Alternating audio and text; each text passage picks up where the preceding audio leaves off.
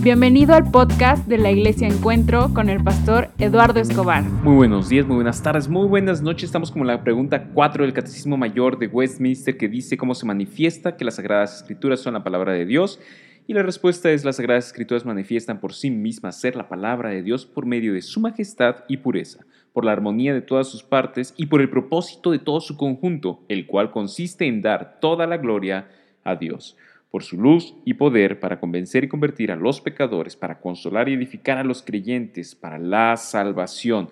Pero el Espíritu de Dios, dando testimonio con y por medio de las Escrituras en el corazón del hombre, es el único capaz de persuadirlo plenamente de que ellas son la verdadera palabra de Dios.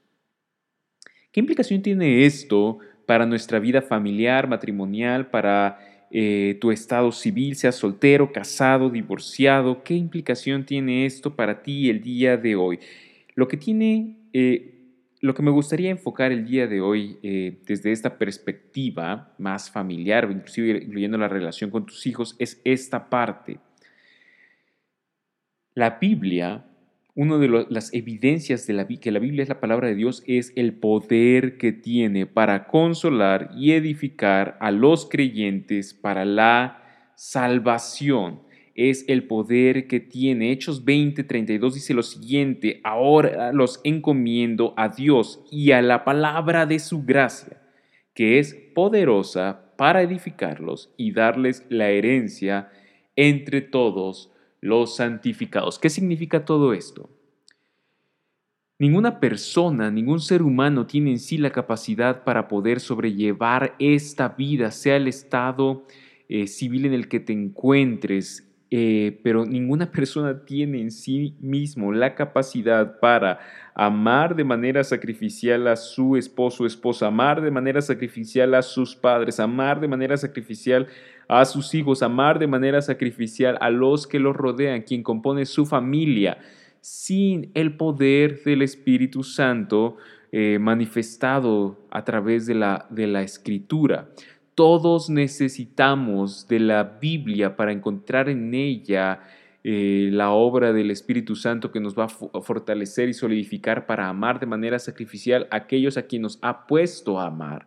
La vida en conjunto, la vida familiar necesita de la escritura porque es el instrumento a través del cual nosotros somos edificados, somos construidos, somos fortalecidos para poder amar de manera sacrificial. Si tu matrimonio es un matrimonio que eh, manifiesta ya signos de deterioro, situaciones no resueltas, adversidades. La solución, la fuente en la cual nosotros encontramos la fortaleza es Dios a través de su palabra.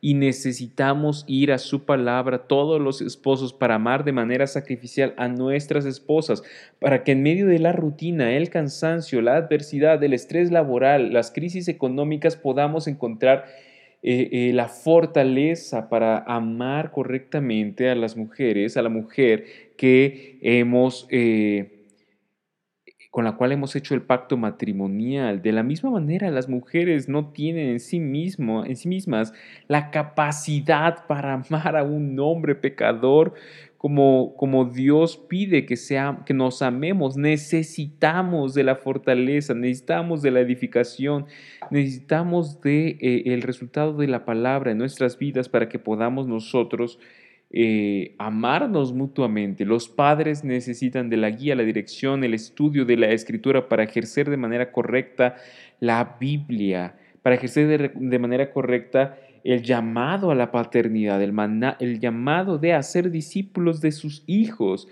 Y de la misma manera los hijos necesitamos de la fortaleza, la guía, la entereza de la escritura para poder amar, para poder someternos, para poder honrar a nuestros padres eh, de acuerdo a la etapa de la vida en la cual nos encontremos. Todos necesitamos de la escritura para poder eh, ser edificados, para encontrar en ella la fortaleza y poder vivir juntos, no importa cuál sea nuestro estado civil, es en la escritura. Y es esta una de las evidencias por las cuales nosotros sabemos que en ella, eh, que ella es la palabra de Dios, que las sagradas escrituras son la palabra de Dios.